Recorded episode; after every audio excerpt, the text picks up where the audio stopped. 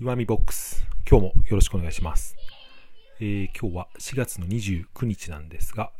えー、8連休の初日ということで、えー、今日は家から収録をしてみます。え、僕としては初の体験というかですね、え、別の部屋に妻と息子がいる状態で、え、部屋に閉じこもってという、え、ピンマイクを使ってボソボソ喋る放送になるので、ちょっとお聞きづらい点があるかもしれませんけど、よろしくお願いします。えー、今日ですね、まあ、ちょっと短く話していきたいと思うんですけど、話してみたいテーマというのは、まあ、連休のスケジュールのからですね、えー、思ったことなんですけど、うん、それがですね、家族単位で一つの生き物として、そうやって捉えてみる練習をしてみようと。これ何を言ってるかわからないかもしれませんけど、そういうですね、えー、ちょっと自分で課題としてやってみたっていう話をしてみたいと思います。まずですね、この僕は仕事の休みが8連休あるんですけど、えー、まあ、皆さん同じようにですね、えー、あまり外に出られない遠出でしたりとかですね、旅行とか行けない休みなので、基本的に家にいなきゃいけないんですけど、まあ、その中でですね、どういうふうに家族で過ごすかっていうことを考えて、その休み始まる前にですね、僕らちょっと妻と話し合って、まあ、子供も含めてですね、えー、まあやりたいことリストみたいのを作ってみたんですよね。まあ、本当にざっくりした、まあ、これを買いたいとか、うん、これを作ってみたいとか、こういう作業をしてみたいっていうことなんですけど、まあ、僕だと子供の椅子を DIY で作ってみたいとか、まあえー、妻はそのなんか子供の服の整理をしたいとか、まあ割と家族のことではあるんですけど、まあ、それプラス僕はブログ書いたり、こういう音声配信ってこともあるんですけど、まあ、その中でですね、えー、まあ、そのリストをスケジュールにざっくりと落としてみるっていうことをやってみたんですよね。まあ、その8連休午前と午後に分けてみて、その8日のうちにそのリストを、まざっくりと埋め込むっていう作業をやってみて、まあ、それが作業を入れたりとか、あとまあその食事にしてもですね、どちらが食事を作るのか。うちはまあ基本的に妻ですけど、僕もですね、まあ、料理は好きなので、休みの日は結構作ったりするので、そんなのも、え、やってみたり、え、どちらが作るかっていうのを前もって決めておくってですね、この日の昼は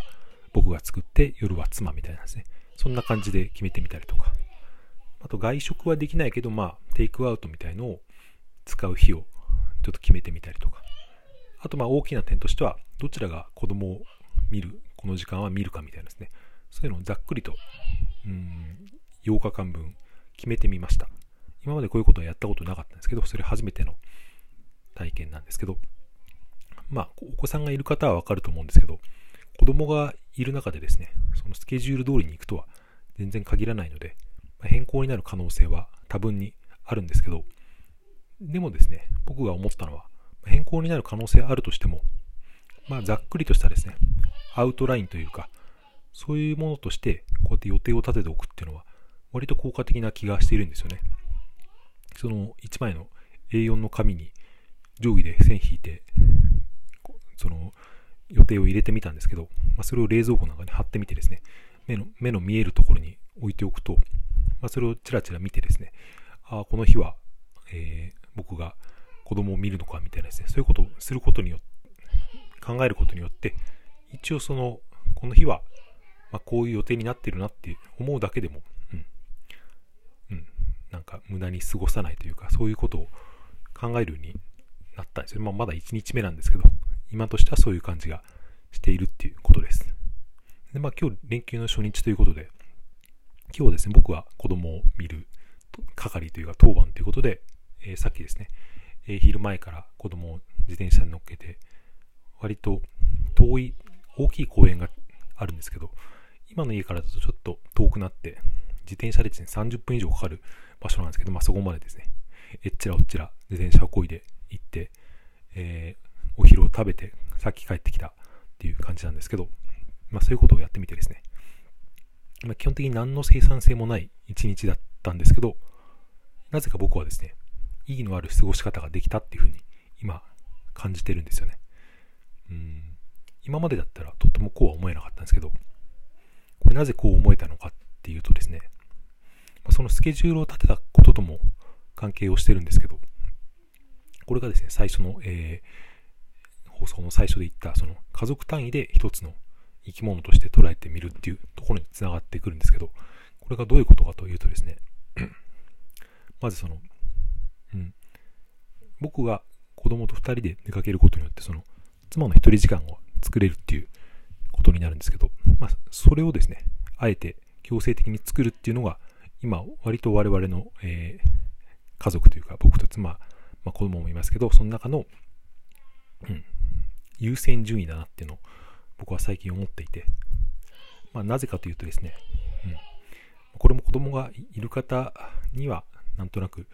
わかるかなっていうことになっちゃうんですけど、やっぱりその、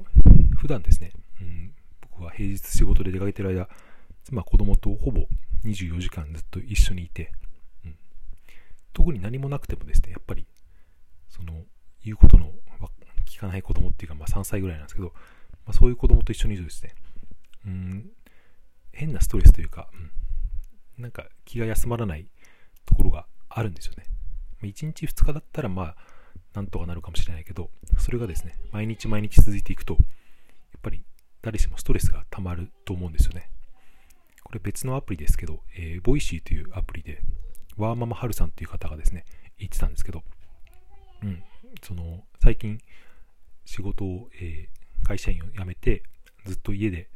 在宅で仕事をしている中でですね、24時間子供とずっといて、ストレスが溜まりすぎて、それで、えー、丸1日ぐらい、その、近くの民泊の、えー、家を取ってそこで一人の時間を過ごしてきたみたいな話をされてたんですけど、うん、それはですね、うん、どんな、えー、精神力が強い方でも、えー、そういうストレスっていうのはもう避けられないんですよね。なのでやれることっていうのは、いかにその一人時間を作っていくかっていうことになると思うんですけど、まあそういう意味で今日僕はですね、まあ本当に時間的に言えば4時間ぐらいのもんですけど、まあ今の、えー、あんまり外に出られない中ではまあこれぐらいが限度だったのかなと思っていますが、まそれでですね、何が言いたいのかというと、うん、なぜ僕がその何も生産性がなかったけど、えー、今日は意義があるなって思えたかというとですね、僕はその息子を連れて外に出ていること自体がですね、もう一応その家族という単位で見たときに意味があるんですよね。その妻が一人になる時間を作るっていうことができているだけでですね、僕の今日の課題はクリアできているっていう、そういうハードルにしてみたので、僕としては、うん、あんまりですね、息子は別に楽しんでましたけど、まあ、うん、ぐずったりとか、うん、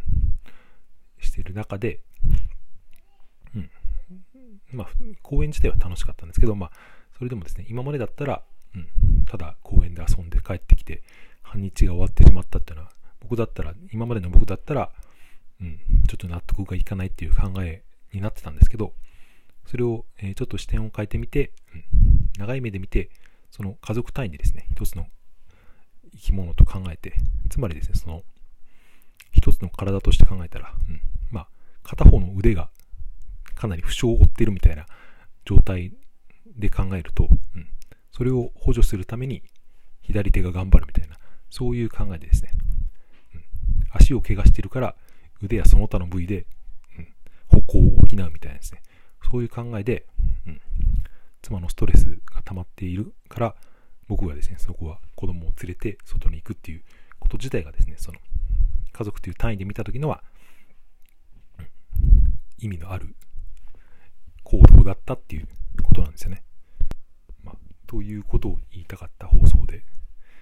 えー、まあ、10分経ってしまったんで、今日はここまでにしたいと思うんですけど、やっぱりちょっとこのいつもと違う環境で喋るとですね、かなり後ろが気になって、多分集音マイクだから、後ろで妻と子供は今音楽をかけながらキャッキャ言ってるんですけど、それは聞こえて、ほとんど聞こえてはないかなと思うんですけど、ちょっとですね、僕の精神状態的にあまりまだ慣れていないので、うん、ぎこちない喋りになったんじゃないかなとは思いますけど、うん、これからもちょっとこんな感じで続けてみてですね、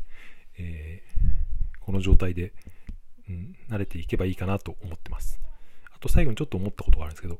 この連休中のですね、うん、このスケジュールを決めたりとか、えー、それで僕がその作業に集中する時間を作ったりっていうのは、ある意味ですね、えー、フリーランスになった後の生活のシミュレーションになるなっていう気がちょっとしていて、えー、まあ、初めて聞く方にはなんだそれってことかもしれませんけど、僕はですね、一応この今会社員で勤め人をしてるんですけど、えー、何年か後にはですね、その副業の収入を膨らませて、そちらの方で、え、生活を成り立てる目処がついたらですね、会社員を辞めて、こう、え、フリーランスとしてこの生計を立てていきたいなっていう目論みがあるんですけど、まあ、そうなると生活リズムとかかなり変わってくると思うんですけど、まあ、要するにほぼ在宅になるっていうことなんですよね。今そのコロナのこういう働き方みたいのが、えー、通常の働き方になるっていうですね、えー、そういうのを見越して、今ですね、そういうシミュレーションをしておくっていうのも一つ、えー、有意義な過ごし方なのかなというふうなことも思いました。えちょっと、できてよかったですが、かなりボソボソした喋り方で、ピンマイクにかなり口を近づけてるんですけど、これがどういう音になってるのかってですね、もしお聞き苦しい放送になってたら申し訳ございません。えー、そんな感じでですね、えー、またこの放送を聞いてもいいたいいと思われた方はですね、番組の方をクリップしていただけると大変助かります。ありがたいです。えー、ハートマーク、スマイルマーク、ネギのスタンプなんかも、え気の向くままにポチポチいただけるとですね、配信する方の、え励みになりますので、もしよろしかったらどうぞ。そんな感じで、えー、今日の配信はここまでにしたいと思います。最後まで聞いていただいてありがとうございました。それではまた、さようなら。